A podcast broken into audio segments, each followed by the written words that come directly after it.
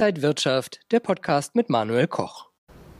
Liebe Zuschauer, in guter Tradition haben wir heute ein Sommerinterview. Hinter uns der Reichstag und neben mir Rolf Pieper, internationaler Finanzmarktexperte, Ex-Investmentbanker, Buchautor, Erfinder der Triversifikation.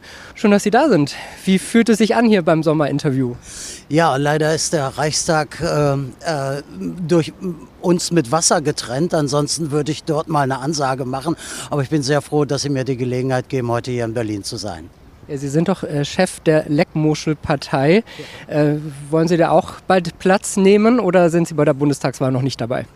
Also wir verstehen uns erstmal als programmatische Alternative auf der einen Seite. Auf der anderen Seite äh, denke ich, ist außerparlamentarische Opposition jetzt gefragt und die organisieren wir und das macht riesen Spaß. Wir nehmen es nicht ganz so ernst in diesen Zeiten. Ist ja alles so ernst und äh, du wirst ja irre, wenn du das hier siehst, das politische Spektakel. Also machen wir das außerhalb und haben auch noch Spaß dabei ist auch gut, manche Dinge vielleicht mit einem äh, zwinkernden Auge zu sehen. Äh, wenn wir aber doch mal auf den Ernst schauen, wie analysieren Sie denn die aktuelle politische Situation? Ja, zurzeit haben wir ja eine Situation, die ich nicht für denkbar gehalten habe. Also der Valium-Prinz von der Elbe ist jetzt äh, die Nummer eins in Deutschland, ja, und die Leute scheinen zu vergessen. Wir denken an Cum-Ex, wir denken an Warburg, äh, wir denken an seine Bazooka, die sich ja als Wasserpistole herausgestellt hat. Äh, dieser Mann hat uns in eine Verschuldungsorgie geführt, sondergleichen, und ich verstehe es nicht, ja, aber er, er verkauft sich so als der Merkel-Nachfolger. Er macht das ja ganz geschickt, auch mit der ruhigen Hand, ja, und die ruhige Hand bedeutet ja auch schon eine Ära Merkel keine Bewegung. Und auf der anderen Seite haben wir Menschen, die Best of äh, Leb äh, Lebenslauf-Fake äh, machen. Äh, wir haben Kanzlerkandidaten, die nicht wissen, wo Somalia liegt. Also in, im Prinzip eine katastrophale Situation. Die Leute wissen ja, ich stehe auf Prozente und auf äh, abends trinke ich mir auch einen. Aber in der augenblicklichen Situation möchte ich mir jeden Abend die Kante geben, sodass vom Rest Alkohol noch andere eine Betriebsfeier machen können. Aber Herr Pieper, wenn Sie Wodka trinken, haben Sie wenigstens 40 Prozent sicher. Davon träumen doch die Parteien, oder? Davon träumen sie. Also meine Diversifikation hat letztes Jahr 34 Prozent gemacht. Also ich komme schon fast in die Wodka-Nähe. Also im Prinzip ähm, ist, es, ist es ja so, wenn man sich auch mal die Prozente anschaut. Ja? Die CDU ohne CSU wäre annähernd im einstelligen Bereich. Das muss man sich einfach mal vorstellen. Ja? Und von denen, die nicht wählen gehen, da zeichnet sich ja eine große Gruppe ab. Oder auch in die kleineren Parteien äh, gehen, die dann leider verloren sind, diese Stimmen. Dann werden wir merken, dass ein Großteil, egal in welcher Konstellation, eher gegen diese Parteien ist als dafür. Deswegen sage ich ja, ich habe es ja damals bei der Leckmuschelpartei gesagt, abwählen wäre eigentlich das Richtige, was wir jetzt machen könnten auf dem Wahlzettel. Und da bleibt echt nicht viel viel übrig. Jetzt haben wir schon ein Wahltriell gesehen. Äh, alle drei großen Kandidaten, Kandidatinnen haben sich da vorgestellt. Äh, wie haben Sie das empfunden? Ja, eine große Show halt, ne? so wie man es vor, de, vor den Wahlen macht. Wenig Inhalte, sehr wenig Inhalte, alles auf der persönlichen Ebene und das ist ja das Problem. Wir kriegen keine Inhalte. Niemand hat das wahre Konzept hier in Deutschland, ich sag mal den politischen Kompass, wie positionieren wir eigentlich Deutschland? Das ist unglaublich schwer, äh, irgendwo zu erkennen, äh, wie positionieren wir uns. Wenn Sie an Laschet denken, der hat ein Zukunftsteam äh, aufgestellt. Also der Mann steht ja für alles, aber nicht für Zukunft. Tut mir leid. Ja? Frau Baerbock ist ideologiegetrieben und ähm, unser ähm, Hamburger ehemaliger Bürgermeister, der Schuldenkönig der Bundesrepublik Deutschland, äh, wird irgendwann äh, mit zitternder Stimme dort sitzen und sagen, den Sozialismus in seinem Lauf hält weder Ochs noch Esel auf. Und ich halte ihn auch für beides Letzteres. Sie haben schon gesagt, äh, die Themen waren überschaubar, die Aussagen in der Hinsicht dann auch. Es ging ja viel um die Pandemie, um Klima, Umwelt, natürlich auch wichtige Themen. Aber ich fand, dass es so Wirtschaftsthemen, dass die sehr zu kurz kamen. Die Rente, äh, die Finanzmärkte, wie es weitergehen soll mit Deutschland, wo vielleicht eine Zukunft ist. Haben Sie das auch so empfunden? Naja, Scholz kann ja nicht zu, er kann Wirecard, aber er kann keine Finanzmärkte. Ja, und die anderen sind halt eben äh, scharf im Konzept Klima, Klima, Klima. Das ist das Einzige, was zurzeit geritten wird. Aber wer steht eigentlich hier für den deutschen Mittelstand? Ja? Wer setzt sich für Unternehmer ein? Wer hat ein sauberes Rentenkonzept? Ich, da sprechen einige vom Staatsfonds. Ja, in Norwegen, die machen das ja richtig gut. Jetzt stellen wir uns mal einen deutschen Staatsfonds für die Rente vor. Also äh, so wie es dann äh, immer ist, haben wir dann 40 Prozent Beraterhonorare, 20 Prozent werden an Rückstellungen äh, gebildet, dann kommen 40 Prozent in den Staatsfonds und dann können wir auch gleich die Lebensversicherung wieder nehmen, denn die war genauso. Also im Prinzip gibt es keine durchschlägigen Konzepte, die mir Mut machen. Da steht an dem Haus steht dem deutschen Volke. Ja, wer ist eigentlich noch auf dem Weg beim deutschen Volk? Wir erleben eine Politikerkaste, die sich vom Volk entfernt hat, wie wir vom Mars. Sie sind keine. Und dann das Wort Volksparteien. Ja? Also Volksparteien, CDU, äh, größte deutsche Volkspartei. Wenn wir da einfach mal schauen, bei der größten deutschen Volkspartei, ohne die CSU einstellig. Unfassbar, in welcher Situation wir sind. Und wenn Sie sich die vielen kleinen Parteien anschauen, zu der ja äh, demnächst die Leckmuschelpartei auch gehört, wenn wir eine Situation haben, vielleicht äh, steuern wir auf Weimar zu, dass wir ein Vielparteiensystem haben haben und was dann aus Weimar geworden ist, wissen wir alle. Jetzt wird momentan auch so ein bisschen schon die Angst geschürt für Rot, Rot, Grün. Theoretisch wäre das wahrscheinlich auch möglich dann nach der Wahl. Ähm, sehen Sie das als rote Sockenkampagne, als Angstmache oder kommt die Planwirtschaft dann vielleicht auf uns zu? Also ich sehe schon, eine, eine, also wenn, wenn sich die Konzepte mal anschauen und das, was in den letzten Tagen auch hochgespült ist, ich nenne mal den Steuerpranger. Ja? Also du wirst jetzt denunziert, ähm, nehmen wir mal eine Eheauseinandersetzung, Mann und Frau trennen sich, dann rennt die Frau doch gleich zum Steuerpranger und sagt, er hat Steuerhinterziehung begangen. Ja? In welcher Republik äh, leben wir eigentlich? Äh, jeder, jeder Nachbar, der irgendeinen Gärtner im Garten sieht, wird demnächst sagen, oh, ob das aber mal versteuert ist. Ja? Und das ist einfach einfach, das ist einfach, äh, wir sind leider von einem Gebootstaat in einen Verbootstaat abgedriftet und dieses Rot-Rot-Grün ist eine mögliche Konstellation, aber wenn das kommt, dann möchte ich hier von der Brüstung springen. Sie sprechen ja auch manchmal vom Covid Great Reset Plan. Was meinen Sie damit? Ja, die, die Covid-Situation, äh, unabhängig davon, wo man medizinisch steht und ob es nun äh, eine schwerwiegende Krankheit ist oder eher nicht, ja, zeigt ja, dass wir Einschränkungen sowohl im Grundgesetz haben als auch in der wirtschaftlichen Freiheit. Äh, wir haben eine große, große Ausweitung der Geldmenge bekommen. wir haben letzte Woche, letzte Woche im Euroraum 150 Milliarden Euro neu eingebucht. Das muss man sich einfach mal vorstellen. 150 Milliarden. Die Geldmengenausweitung ist so ausufernd, dass es irgendwann so kommen muss, dass dann äh, eine Pandemie vielleicht sogar dazu herhalten muss und zu sagen, also unser Finanzsystem funktioniert so nicht mehr, unser Notenbanksystem funktioniert so nicht mehr und aus diesem Grunde machen wir jetzt den großen Schnitt. Dann werden ein paar wenige Nullen, viele Nullen auf den Konten der Bürger streichen und dann haben wir den Salat und, und die Wirtschaft ist am Boden liegend, ist sie ohnehin schon. Wenn ich mich berate sehr viele mittelständische Unternehmen, wenn ich mir deren Situation anschaue, das, das tut mir echt leid. Manche weinen sogar bei mir am Telefon in den Beratungsgesprächen. Das ist eine Situation, äh, die be maximal bedauerlich ist, aber politisch gewollt ist. Und auf der anderen Seite verlassen viele Menschen unser Land. Ich habe sehr viele Kunden, die sagen, okay, ich mache mein Vermögenssicherungskonzept mit dir, Pieper, kümmer du dich um meine Sachwerte.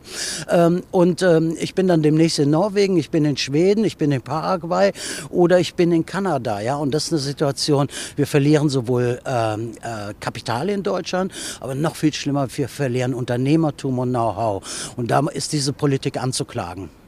Und Corona war dann aber auch noch von, für alles praktisch so ein Beschleuniger, dass alles dann viel verstärkter hervorkam, was vielleicht schon unter der Decke schmorte die letzten Jahre? Ja, ein richtiger Brandbeschleuniger. Wenn Sie sich die Indizes anschauen, also äh, Baltic 3 Index, äh, Einkaufmanager Index und so weiter und so fort, dann sehen Sie ja, dass schon vor Corona nicht alles gut war. Aber Corona liefert das super Alibi, ja? Und es ist ein super Brandbeschleuniger. Leute werden weggesperrt und daraus entwickelt bildet sich ja eine, eine Situation, die für uns Deutschen maximal bedauerlich ist, denn wir haben Kapitalabzug aus Deutschland. Denken Sie, die gehen nicht mehr in den Laden, sondern gehen bei Amazon einkaufen. Also ist der Gewinn bei Amazon und ob die versteuern, ist ja auch klar, nämlich nicht. Ja? Oder äh, die Leute bestellen sich ein Essen über Lieferando und wie die ganzen heißen. Ja? Und da fließen jedes Mal 20, 25 Prozent raus aus Deutschland durch die Organisation in der Plattformökonomie. Und das blutet Deutschland aus. Und das ist ja auch in der Ära Merkel so gewesen in den letzten Jahren. Deutschland wird ausgeblutet, an den Märkten wird Deutschland ausgeblutet, insgesamt wird Deutschland ausgeblutet und der Mittelstand wird äh, auf das Minimum geschreddert. Jetzt sind wir hier am Reichstag. Ist ja auch ein bisschen Kritik immer wieder zu sehen an dem XXL-Bundestag. Der wird ja jetzt eventuell auch wieder größer werden, mehr Abgeordnete. Äh, Sie sagen ja auch, man sollte die Diäten vielleicht mal hinterfragen, das Honorierungssystem. Die Politiker zahlen auch nicht ins Rentensystem äh, so ein, also sollten vielleicht alle auch ins Rentensystem einzahlen. Ähm, was kritisieren Sie da? Ja, äh, das äh, Motto meiner Unternehmung heißt Experten statt Experimente. Das kann ich dort nicht erkennen. Da sitzen ja keine Experten. Ja? Ein ehemaliger Banker ist jetzt Gesundheitsminister. Was qualifiziert einen ehemaligen Banker als Gesundheitsminister? Der holt sich dann Beraterstäbe, ist in der Pharma-Lobby mit unterwegs. Und so hat sich hier eine politische Kaste etabliert, ähm, die einfach, die einfach um sich drum einen großen Hofstaat aufgebaut aufgebaut hat. Und in diesem Hofstadt sind sehr, sehr viele äh, Berater, Unternehmensberater und so zu finden. Und wenn Sie sich mal die Positionen in einzelnen und, ähm, Ministerien anschauen, 60 Millionen, 80 Millionen, 40 Millionen äh, für Beraterhonorare. Auf der anderen Seite, was muss die Qualifikation für einen Verkehrsminister sein? Die Frage stellt man sich, ja. Und wenn man sicher, man, man sieht in dem Wahlkampf im Übrigen nicht den Herrn B. Scheuert, sondern äh, es ist einfach so, er ist abgetaucht, weil er nicht vorzeigbar ist. Ja? Wenn Sie seine Leichen sehen, die er im Keller produziert hat, mit seiner Verschwendung, Maut und all so etwas, jetzt die Autobahn GmbH oder Gesellschaft, hat mal wieder so 60, 80, 100 Millionen gekostet und so etwas alles. Steuerverschwendung. Und dem deutschen deutschen Volke heißt, ich ziehe es dem deutschen Volke aus der Tasche. Diese Menschen finanzieren alles mit viel zu hohen Steuergeldern und das klage ich an und das ist problematisch und dann kommen wir auch auf die Renten, ja. Wir haben aus den Renten, aus der Rentensituation so viel Transferleistung in den letzten Jahren gehabt, dass die Rente jetzt am Ende ist. Müssen wir einfach mal äh, so festhalten. Das ist nicht mehr bezahlbar. Da muss dringend eine Reform her und diese Reform heißt natürlich auch, alle müssen einzahlen. Ja? Unsere Renten sind unsicher, aber deren Renten dort in diesem Haus sind sicher. Dafür haben sie gesorgt und das ist beklagenswert und das ist schlimm und das ist eine Entwicklung in Deutschland. Ein Selbstbedienungsladen ist dieses Haus hier geworden und das ist etwas, was ich nicht mehr ertragen kann. Gibt es denn aber eine Alternative zu dieser Parteiendemokratie, die wir haben? So schlecht ist das System doch auch nicht. Es hat uns für Jahrzehnte Stabilität gegeben. Ja, das Parteiensystem ist leider nicht mehr funktionell, weil es keine wirkliche Demokratie äh, erlebt. Schauen Sie sich mal äh, den Kandidaten der CDU an. Der wäre doch nie Parteivorsitzender geworden, wenn die Basis ihn hätte wählen können. Das müssen wir doch einfach feststellen. Da gab es doch eine Situation, Friedrich Merz gegen ihn. Äh, vorher schon AKK, ist einfach diese, diese, diese Clique hat's organisiert, ja. Und äh, die, die Dame im Hintergrund ist die Strippenzieherin, die ist ja dann bald weg, ja.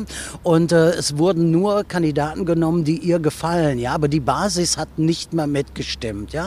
Und in der Parteiendemokratie ist es ja so, dass sie beispielsweise einen Fraktionszwang haben, ja. Sie können ja nicht mehr als Vertreter ihres Wahlkreises, können sie ja nicht mehr die Interessen ihres Wahlkreises vertreten, wenn sie unter Fraktionszwang kommen. Das heißt also, die Partei schreibt ihnen vor, was sie, was sie zu organisieren haben. Und was ist das dann für eine Demokratie? Das ist ja eine Parteiendiktatur schon eher, dass meinem Wahlkreisabgeordneten vorgeschrieben äh, wird, ähm, gegen, vielleicht sogar gegen sein Gewissen, was er, was er dort abzustimmen hat. Und das ist eine Situation, die ist nicht gut. Also dieses Parteiengeflecht, so wie wir es zurzeit haben, ist ein ganz fürchterliches.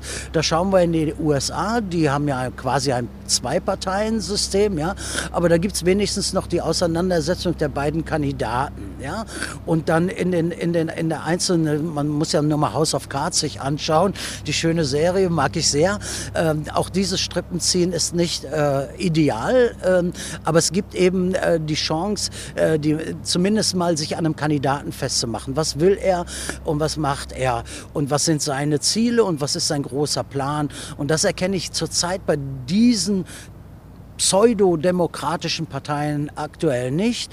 Und ähm, auch da tut sich die FDP ja gerade mal, ähm, ja, ich sag mal, in der Position des Königsmachers. Ja? Herr Lindner will unbedingt Minister werden. Das ist klar zu sehen und er ist der Königsmacher. So zurückhaltend, der hätte so viel Angriffspunkte. Ja?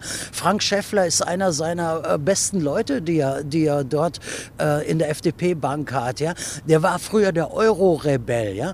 Hören Sie jetzt noch irgendeine Kritik am Euro? Nein, Sie wollen regieren. Das ist bedauerlich. Und da sieht man, dass diese Parteien alle, ähm, ja, ich sag mal, ihren demokratischen Leitfaden verloren haben.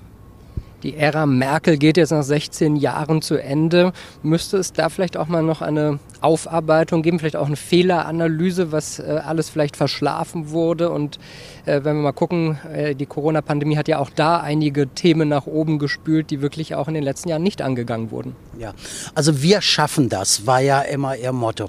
Und da stellt sich ja die Frage, was hat sie geschafft? Bildung war eines ihrer Hauptthemen. Schauen wir uns das Bildungssystem in Deutschland an und wir stellen fest, Nee, so geht es nicht weiter. Wir sind ein rohstoffarmes Land. Da ist Bildung der wertvollste Rohstoff überhaupt. Ja? Dafür gibt es keinen Plan. Mit der Migration, da schicken sie uns ja gerade wieder Flugzeuge her. Äh, aus humanitären äh, Gründen finde ich das in Ordnung, aber es kommt ja mittlerweile auch hoch, wer da noch alles so im Flieger gesessen hat.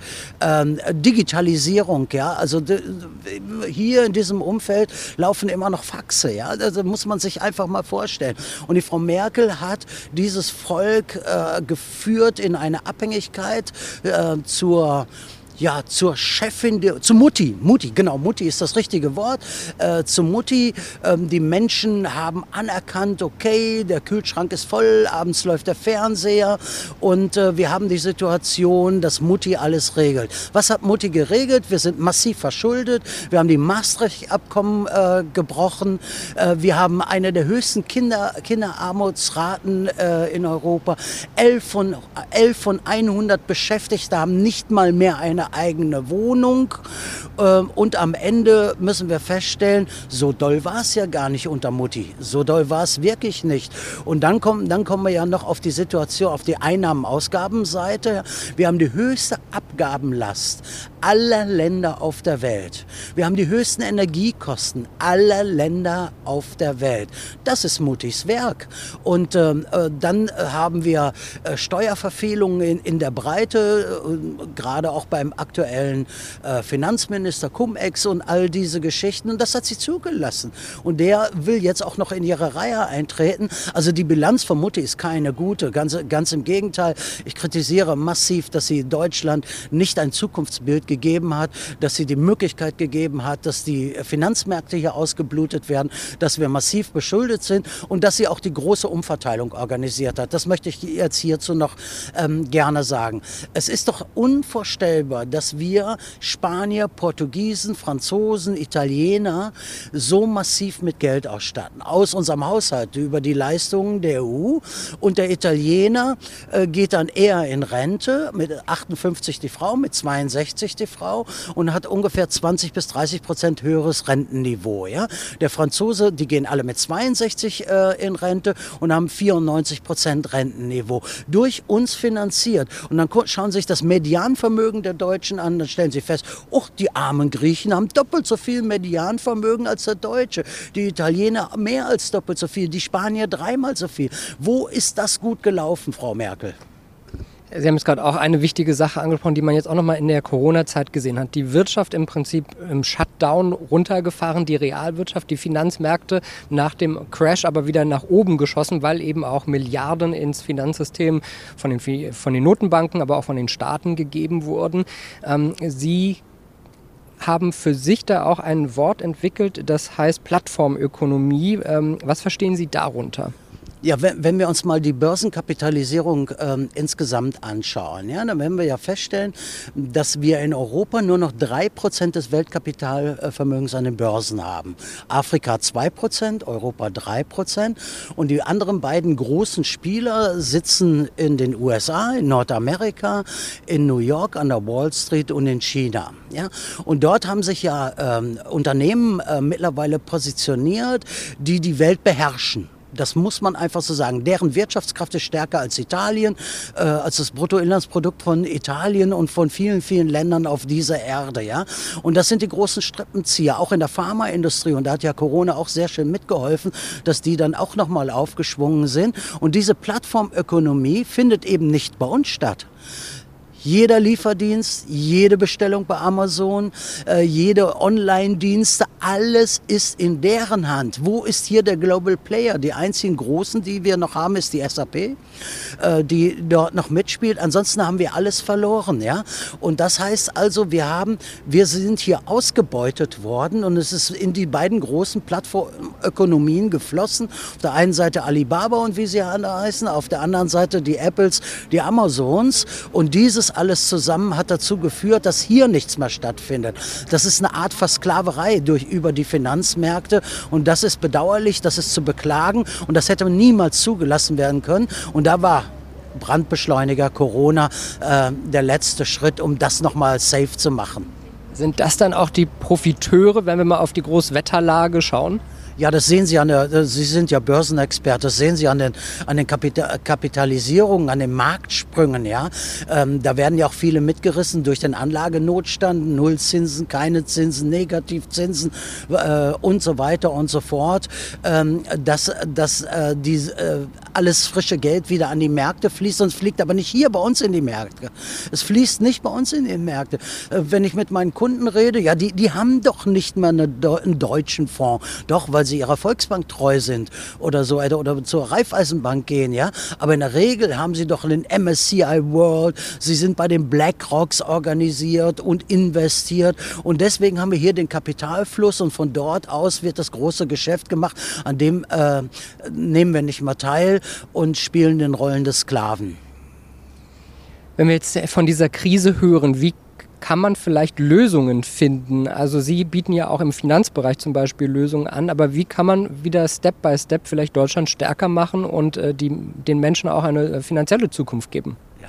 Maximale Entbürokratisierung ist der erste Schritt. Ja? Wir haben ja eine unglaublich fürchterliche Situation im Ahrtal erlebt, als wir das äh, Hochwasser hatten. Ja, die Menschen ähm, haben teilweise äh, Hab und Gut verloren, manche sogar ihr Leben. Ja, und dann haben sie mal gesehen, was ohne Bürokratie geht. Landwirte sind losgefahren, Handwerker. Ich war ja selber äh, am Rande der, äh, der Region und äh, selbst in meinem Ort hat es Hochwasserschäden gegeben, wo wir unseren Firmensitz in Deutschland haben. Und als alles privat organisiert war, konnte man die Leistungsfähigkeit von Deutschland erkennen. Ja? Da war niemand mit einem Gesetz dort, da war niemand mit einer Regelung. Man musste kein Formular ausfüllen. Die Leute haben einfach Schippen und Feger in die Hand genommen. Die Bagger sind losgefahren. Das ist Deutschland. Das ist ist Deutschland. Mittelständische Unternehmer, die dieses Land organisieren. Da würde ich anfangen, die stark machen, entbürokratisieren, weniger steuern und die Leute maximal fördern. Maximal fördern und auch in der Innovationskraft. Wir haben ja kluge Köpfe, hier in Deutschland, ja, die lassen sich dann nur freikaufen und gehen in die USA oder gehen nach China die, oder sonst wohin. Die bleiben ja nicht hier. Da würde ich anfangen. Und auf der anderen Seite, im Finanzbereich muss man ja sagen, es gibt keinen Zins mehr. Früher dachten wir, es gibt einen risikolosen Zins. Jetzt haben wir zinsloses Risiko. Und da ist das Gebot der Stunde raus aus den Geldwerten rein in die Sachwerte. Wir sind ja gerade in einer Situation, wo wir äh, eine Inflation haben, die seit 30 Jahren nicht mehr so hoch war. Ja? Ich habe einen 100-Euro-Schein auf dem Sparbuch liegen und äh, die statistische Inflation sagt ja jetzt 4 Prozent. Ich darf nächstes Jahr für 96 Euro dafür einkaufen. Mein Ansatz ist der der Schule der österreichischen Nationalökonomie. Ich hatte es ja schon mal beschrieben. Geldmengenausweitung bei 150 Milliarden Letzte Woche sind wir dann bei 15 Prozent Geldmengenausweitung minus Wirtschaftswachstum, sagen wir mal wohlwollend 2 Prozent, heißt die wahre Inflation 13 Prozent. Von 100 Euro kann ich für 87 Euro einkaufen. Ja? Und diesen Ausgleich muss man finden in Sachwerten, im physischen Eigentum, in Sachwerten, in äh, Rohstoffen und ganz wichtig, dort, wo es mir nicht genommen werden kann. Ja? Äh, mit unserem Konzept Safe Basket sind wir ja nun im siebten Jahr und wir sind in 33 Ländern vertreten, weil wir es gut machen, weil wir, weil wir eine gute Performance haben, weil wir aber auch die Sicherheit haben, wir führen es diskret durch, kein Dialog, äh, kein, ähm, kein äh, Online-Zugang, das ist den Menschen auch sehr wichtig. Und am Ende des Tages immer im physischen Eigentum, kein Bezugsrecht, immer im physischen Eigentum. Und das hat uns sehr erfolgreich gemacht. Wir haben mit uns, unserem Unternehmen noch nicht einmal eine Anzeige geschaltet, nicht einmal etwas getan, um Werbung zu machen. Wir müssen es nicht. Es spricht sich rum. Die Schlauen finden sich bei uns wieder. Finden Sie, dass das Finanzsystem in gewisser Weise kaputt ist und haben Sie Angst, dass vielleicht auch das Geldsystem irgendwann, so wie es jetzt ist, zusammenbricht bei den ganzen Schulden, die wir zum Beispiel auch sehen? Ja, also ich sehe es sehr in Gefahr. Ja? Also mit, wir sind ja mal angetreten, da hat die CDU äh, äh, gesagt, äh, auf eine Frage eines Bürgers müssen wir die, für die Schulden anderer haften. Ja? Äh, und da hat die CDU in der Wahlwerbung geschrieben, ich habe es zu Hause noch archiviert, ein ganz klares Nein. Das hat ja gut geklappt. Alle reißen äh, in der Menge die Maastricht-Kriterien, die USA ist massiv äh, verschuldet. Auch die werden ja bald wieder darum ringen, dass sie die Verschuldungsgrenze Grenze wieder anheben müssen, weil sonst äh, äh, deren, deren Dinge nicht mehr bezahlt werden können. Das haben wir äh, erleben wir ja regelmäßig auch in den USA. Ähm, unser Finanzsystem äh, ist, ist in der Tat massiv gefährdet. Vermögenswerte sind gefährdet, Wohlstand ist gefährdet und es wird einen sehr, sehr großen, großen Gewinner geben. Der ist jetzt schon äh, der Gewinner ähm, und das wird China sein. Das muss man einfach sagen. Die haben einen Plan, die neue Seidenstraße. Die haben sich in, in äh, Afrika äh, super positioniert, überall dort, wo es Rohstoffe gibt, überall dort, wo es Wasserzugang gibt. Und die Chinesen haben sich im Übrigen auch, und das weiß, wissen ja schon mittlerweile viel, auch in Afghanistan positioniert. Die haben ja mit den Taliban ähm, vorher schon äh, verhandelt und äh, haben mit den äh, Konzepte, wie kann man äh, gegenseitig zusammenarbeiten, ähm, dort organisiert. Und der Chinese wird der große Gewinner ähm, in diesem Spiel sein. Ja? Und da sind wir wieder ganz am Anfang äh, zum Thema auch Meinungsfreiheit. Ja? Ähm, ich habe äh, letzte Woche mal Twitter, Twitter geprüft und habe festgestellt, der Taliban-Führer darf twittern, ja, aber Herr Trump nicht. Ich bin kein Freund von Herrn Trump. Aber in welcher Situation sind wir, dass ein Taliban-Führer twittern kann und Herr Trump nicht? Und da sehen Sie, wie kaputt die Welt ist. Sie haben ja mit China auch schon einen großen Player angesprochen. Da gibt es ja auch schon, sage ich mal, die Überwachung äh, durch Kameras und alles noch viel stärker als bei uns. Haben Sie ein wenig Befürchtung, dass so biometrische Überwachungen, Daten, so eine Digitalisierung von allem äh, auch dann negative Folgen haben könnte, so einen gläsernen Menschen erzeugen könnte?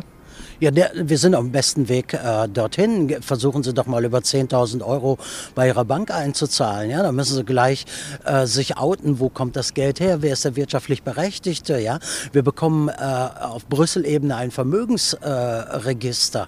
das sind ja die Vorstufen zu dem einen Konto, was wir haben, nämlich äh, in Brüssel. Und dann wird jede Transaktion überwacht. Und wenn du nicht ein Mitläufer bist und wenn du vielleicht sogar querdenkst, ohne ein Querdenker zu sein, wird dir dein Konto gesperrt. Das sind ja die Steuerungsmechanismen, die man übers Geld jetzt ähm, haben wird. Und beim Vermögensregister, äh, das ist, äh, das ist äh, eine große Katastrophe, dass man äh, gerade in der Machbarkeitsstudie genau darüber nachdenkt. Ja, dann haben wir ja wirklich alles äh, gläsern. Und dann wirst du ja auch noch vom Nachbarn angepfiffen, wenn du einen falschen Gärtner im Garten hast über den Steuerpranger. Das läuft doch alles darauf hinaus. Ja, und deswegen äh, bin ich maximal glücklich, dass ich in Liechtenstein Konzepte Konzepte organisieren konnte. Dort in Liechtenstein gibt es Einzelwohl vor Gemeinwohl und im Rahmen des Einzelwohls kann ich mich maximal persönlich verwirklichen. Ich bin autark, ich habe mit Vermögensregister, mit Meldungen, all dem ganzen Kram nichts zu tun, weil wir es gut gemacht haben mit dem einzigen Konzept dieser Art äh, weltweit und äh, das macht uns sehr zufrieden und die Schlauen melden sich bei uns.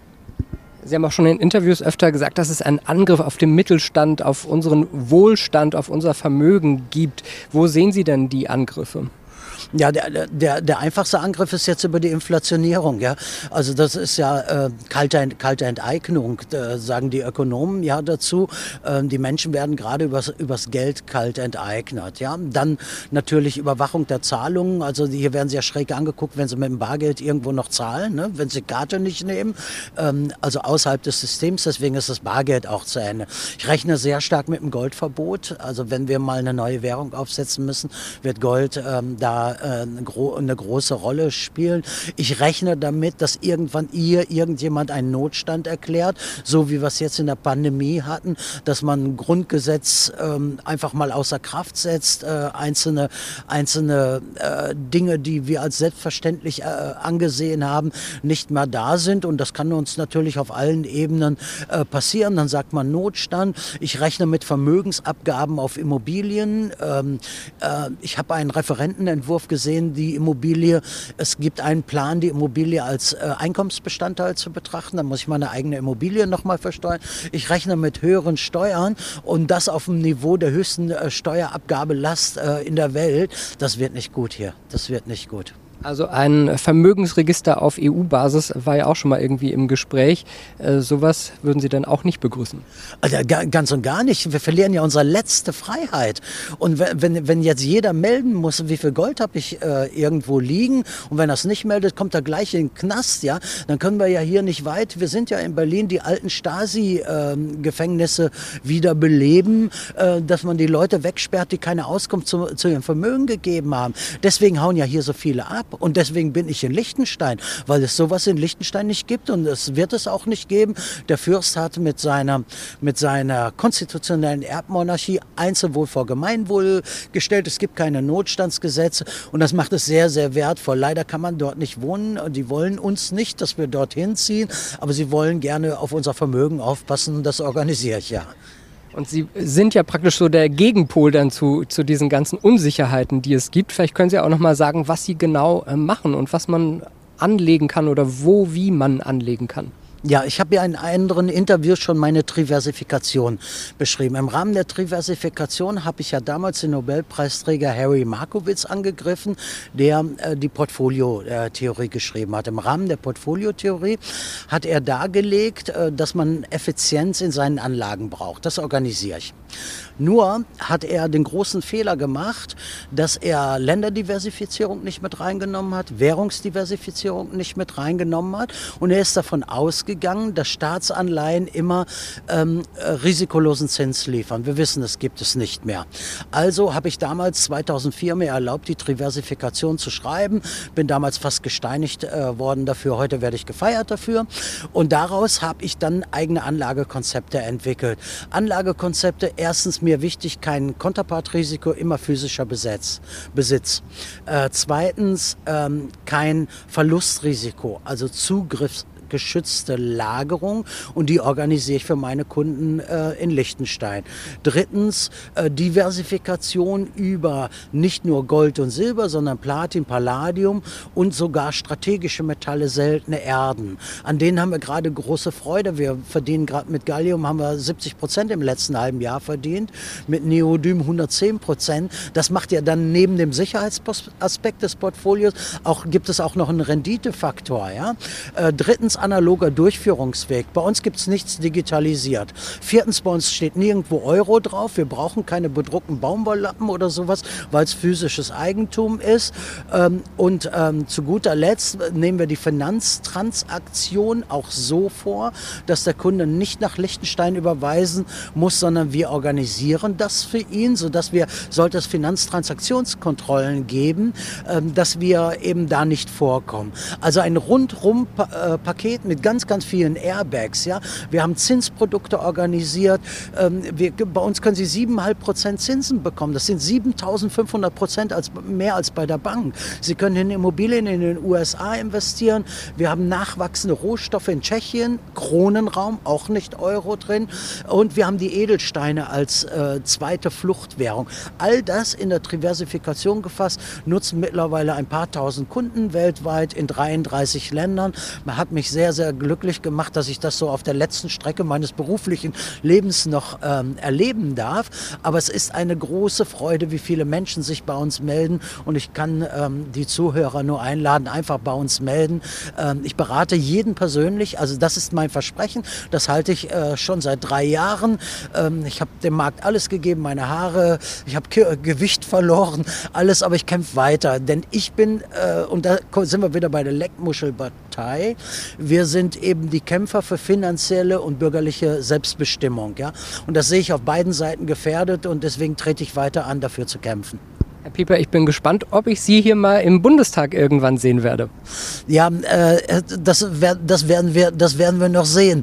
Ähm, wahrscheinlich komme ich auf normalem Weg nicht rein, da muss ich mir irgendwas anderes einfallen lassen. Ähm, aber ich strebe keine politische Karriere an, aber ich strebe an, den Widerstand zu organisieren sagt Rolf Pieper, der Chef äh, Triversifikationsexperte, ehemaliger Investmentbanker und immer jemand, der einen Spruch auf den Lippen hat, der aber einen ernsten Hintergrund hat. Und vielen Dank, dass wir über diese ganzen Themen sprechen konnten. Bei schönem Wetter hier bei unserem Sommerinterview. Liebe Zuschauer, Dankeschön, dass Sie mit dabei waren. Schauen Sie auch gerne auf die Website von Herrn Pieper, die wir jetzt hier einblenden. Ansonsten bleiben Sie gesund und munter. Alles Gute. Bis zum nächsten Mal. Und wenn euch diese Sendung gefallen hat, dann abonniert gerne den Podcast von Inside Wirtschaft und gebt uns ein Like.